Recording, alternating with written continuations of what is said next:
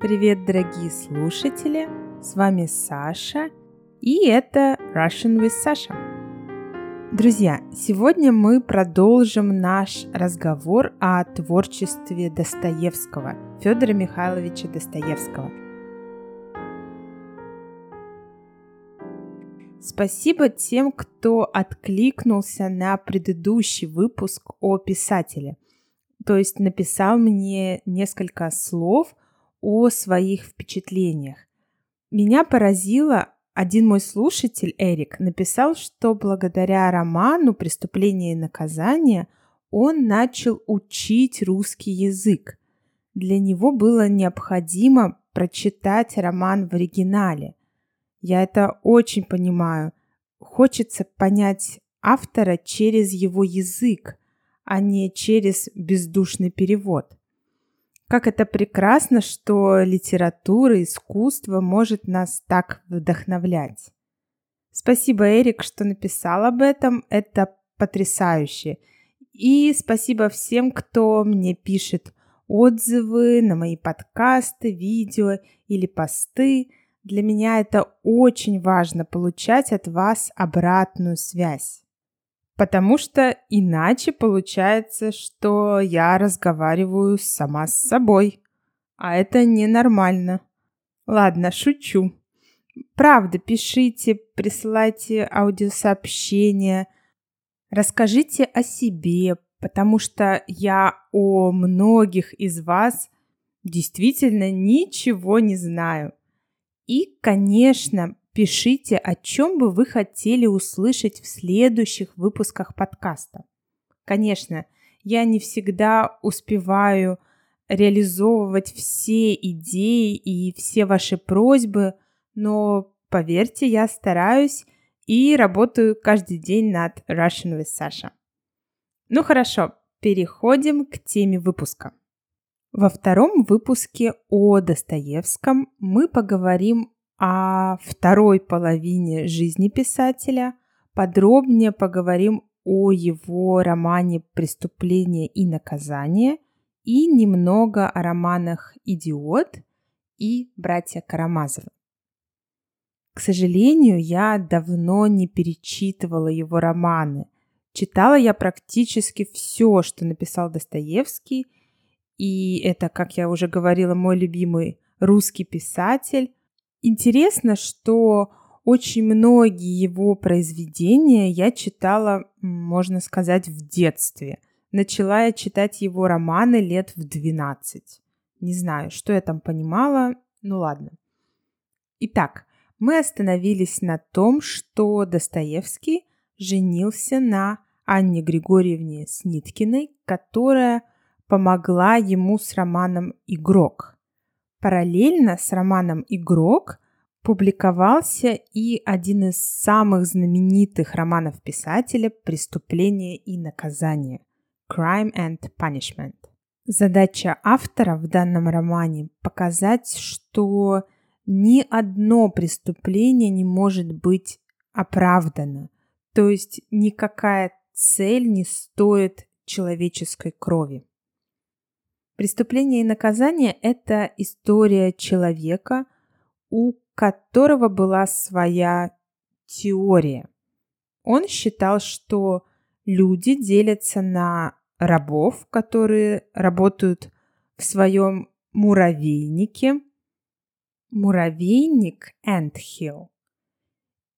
То есть люди делятся на рабов и на тех, кто этими рабами управляет. Одни не могут ничего, а другие могут все. Имя героя Раскольников. Он как бы раскололся. Раскол – это split, crack. Герой пытается ответить на вопрос, тварь ли я дрожащая или право имею? Am I a trembling creature or do I have the right? Герой спрашивает себя, имею ли я право убить? А ведь герой и правда замышляет убийство. Внимание, сейчас буду рассказывать сюжет романа. Если вы не хотите знать сюжет, пожалуйста, не слушайте, перемотайте вперед.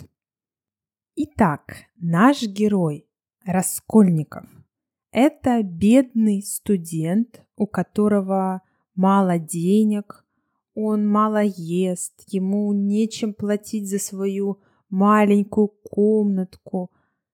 В голове его возникает страшная мысль. Мысль об убийстве. Он хочет убить одну старуху. Old lady. Это старуха-проценщица. Moneylender. She's a moneylender у этой старухи-проценщицы деньги как раз есть. Последним доводом, довод argument, последним доводом для него становятся слова одного офицера о том, что старуха-проценщица недостойна жить, а ее деньги могут помочь очень многим нуждающимся. То есть эти деньги могут помочь многим бедным людям. Старуха эта описана в романе как злая больная старушонка. Старуха и старушонка – это old woman, но вариант старушонка менее обидный. Тогда, кстати, старухами называли женщин лет 50-60, а то и раньше старухе-процентщице как раз было примерно 60. Почему называли старухами таких еще не старых женщин? Это было во многом связано с продолжительностью жизни в те времена. В XIX веке в России средняя продолжительность жизни, life expectancy, средняя продолжительность жизни была 25 лет. Конечно, такая жуткая статистика была связана с тем, что очень много детей умирало еще в младенчестве. Не было прививок, не было нужных лекарств и была ужасно высокая детская смертность. Например, у Достоевских родилось четверо детей. Из них выжили двое. И для Достоевского это было большим ударом. Он был очень заботливым отцом и не просто любил своих детей, но и занимался ими, что было редкостью в те времена. Итак, я отвлеклась от сюжета. Раскольников решается на убийство – Он убивает старуху, но, к несчастью, в этот момент приходит сестра старухи, Лизавета, ни в чем не повинная женщина, и Раскольников убивает и ее.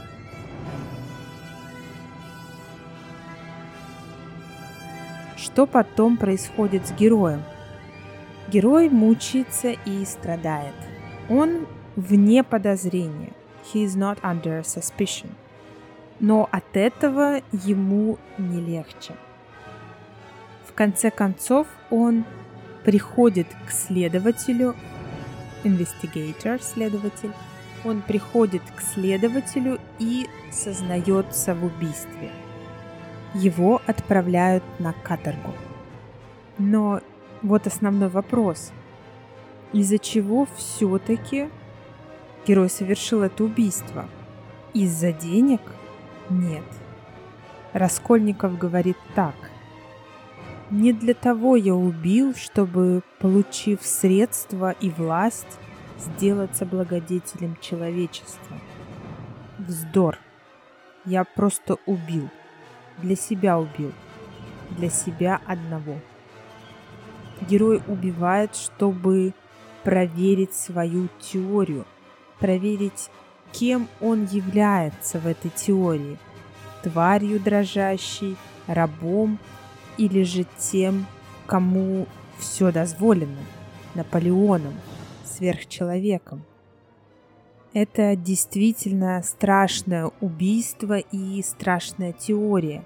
И основной вопрос – раскаялся ли герой в этом преступлении – и в своей преступной теории.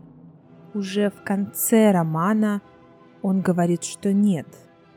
Но последние строки вселяют надежду. Но тут уж начинается новая история. История постепенного обновления человека. История постепенного перерождения его, постепенного перехода из одного мира в другой, знакомства с новою, доселе совершенно неведомую действительностью. Это могло бы составить тему нового рассказа, но теперешний рассказ наш окончен. Так заканчивается роман «Преступление и наказание». Я рассказала кратко о сюжете романа и об основной идее. Конечно, в романе много разных других линий. Роман значительно глубже по своей философской глубине, но, конечно, в рамках подкаста обо всем рассказать невозможно. И мы с вами только кратко ознакомились с самой основной идеей романа. В романе много других героев, достойных отдельного рассмотрения, отдельного анализа. В романе показаны идеологические тенденции того времени. Это было время политических кружков. Молодые люди объединялись и вели политику против власти. Особенно интересна вторая половина XIX века – это было время покушений. Покушение на жизнь – attempt on the life.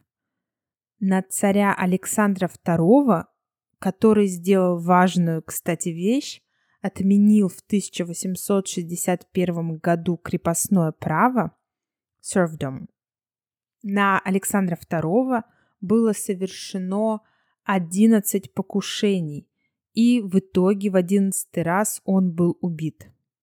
Эти покушения производили на Достоевского очень большое впечатление, и он планировал воплотить тему цареубийства в своем творчестве, но, к сожалению, не успел. Но вернемся к роману «Преступление и наказание». Я помню, в школе именно этот роман мы подробно изучали. Наверное, уроков 5-6 мы занимались этим романом, потому что действительно именно этот роман Достоевского содержит в себе, как мне кажется, наиболее сильный призыв к молодому поколению, к молодым людям, которые так быстро заражаются новыми, часто экстремистскими идеями. Достоевский всю жизнь мучился вопросом, как сделать так, чтобы люди жили хорошо, чтобы всем было хорошо, и как этого добиться не революционным путем. Вернемся к фактам биографии. В 1866 году вышел роман «Преступление и наказание». В 1867 году роман «Игрок». И также состоялась свадьба с Анной Сниткиной. И после свадьбы Достоевский с женой сразу уехали за рубеж. Дело в том, что им нужно было сбежать от кредиторов. У Достоевского было много долгов, связанных также и с издательством его брата. Всю жизнь Достоевский был должен, был должен деньги кредиторам – он смог полностью избавиться от долгов лишь незадолго до своей смерти. Достоевский с женой уезжают в Европу, живут в разных странах и городах, поэтому если будете, например, во Флоренции, недалеко от моста Понте-Веккио, вы увидите дом, в котором был закончен роман Достоевского «Идиот».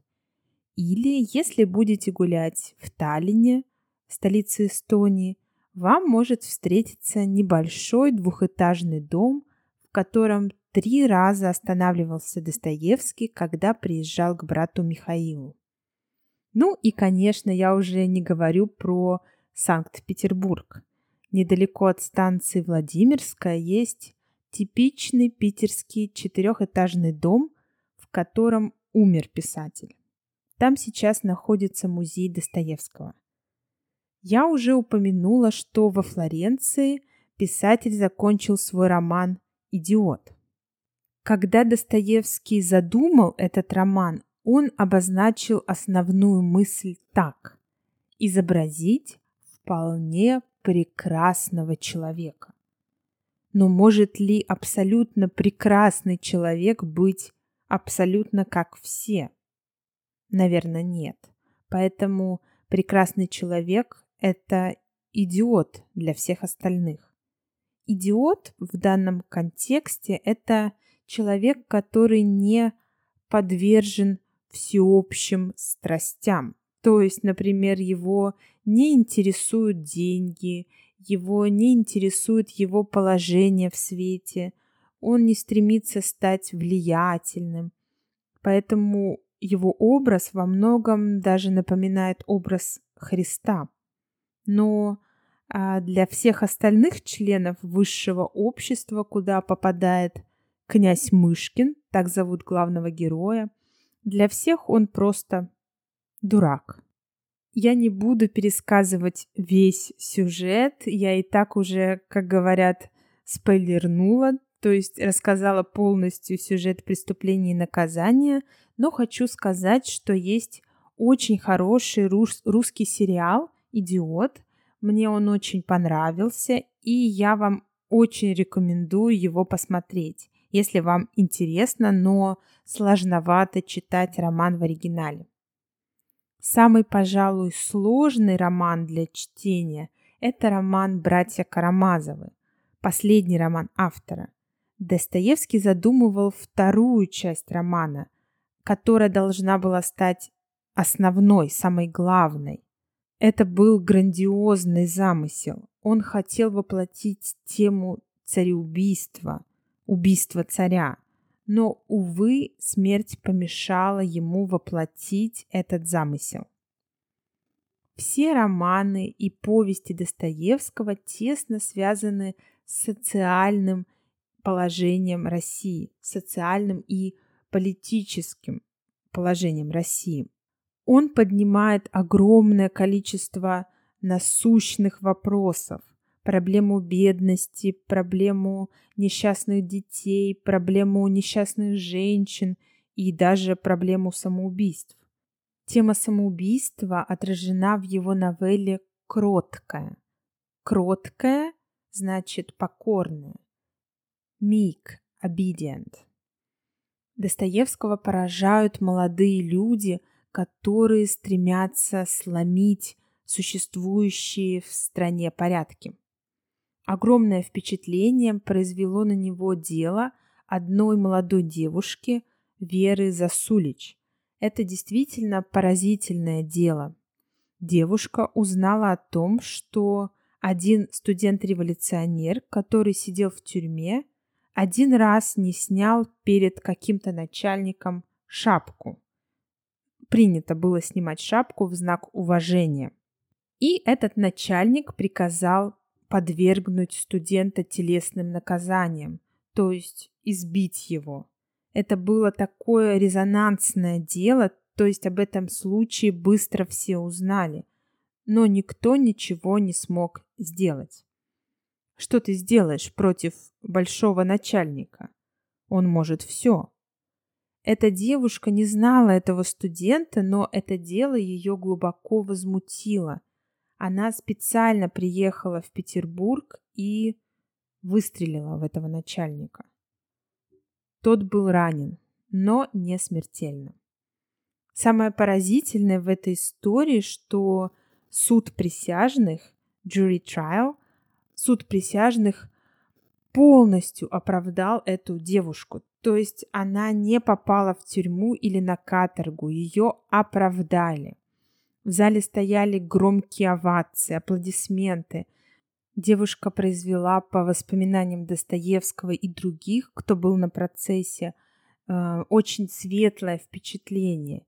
Ее умные глаза, умные карие глаза светились сердечностью и добротой. Она сказала, тяжело поднимать руку на человека, но я должна была это сделать. Я ждала, но все молчало. Я решилась хотя бы ценою собственной гибели доказать, что нельзя быть уверенным в своей безнаказанности. Это слова из речи этой девушки на суде. Вот такая история. На этом процессе был и сам Достоевский, и очень-очень много других известных людей. Это было очень громкое дело. Именно это дело, скорее всего, и вдохновило Достоевского на замысел второй части «Братьев Карамазовых». Достоевский не считал, что эта девушка права, но он понимал, что ее нельзя наказывать, он чувствовал восхищение к этой девушке, ко всему современному молодому поколению, которое ищет путь к истине и к справедливости. Но имела ли она право стрелять, эта девушка? Неужели да? Конечно, этот начальник, наверное, заслуживал смерти за все свои злодеяния, за все свои плохие дела.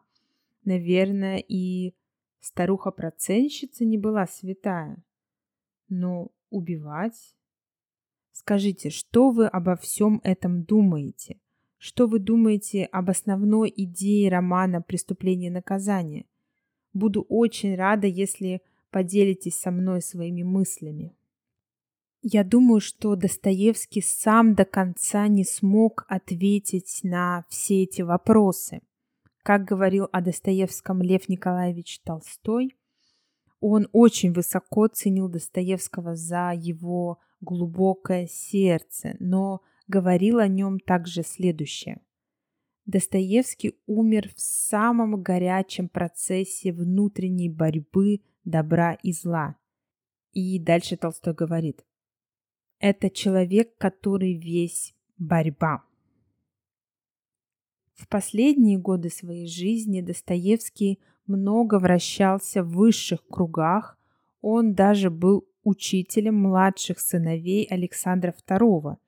И, видимо, Достоевский обладал э, таким еще и педагогическим талантом, потому что вскоре он также начал учить еще и сыновей брата царя.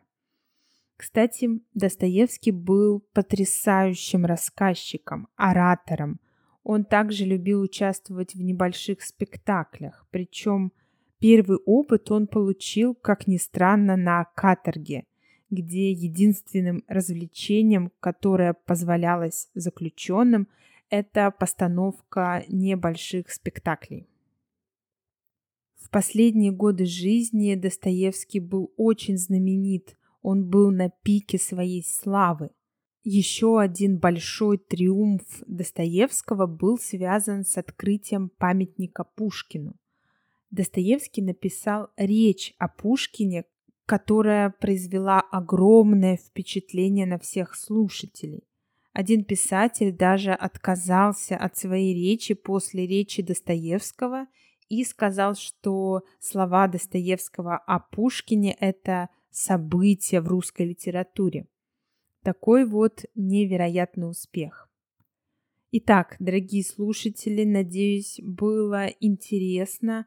Могу вам посоветовать, если вы не читали Достоевского в оригинале, но хотели бы прочитать какое-то его произведение в оригинале, то я советую вам начать с романа «Бедные люди», потому что он все же написан э, в жанре роман письма, и думаю, его будет легче понять, чем, например, братьев Карамазовых.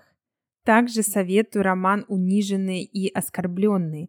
Помню, я читала в детстве, и на меня произвел роман большое впечатление. Это те романы, с которых я советую начать знакомство с Достоевским. Ну что, дорогие друзья, напоминаю, что транскрипт подкаста доступен на сайте patreon.com slash russianwithsasha и, как всегда, жду ваши письма. И буду очень рада, если пришлете аудиосообщение, расскажите о себе, поделитесь своими впечатлениями от какого-нибудь выпуска подкаста или просто расскажете о своем опыте изучения русского языка. И я с удовольствием опубликую это сообщение в одном из следующих выпусков. Это была бы очень хорошая традиция – начинать подкаст с аудиосообщения. И это был бы хороший способ нам всем общаться друг с другом в рамках подкаста. Ну что, дорогие друзья, спасибо за внимание и пока-пока.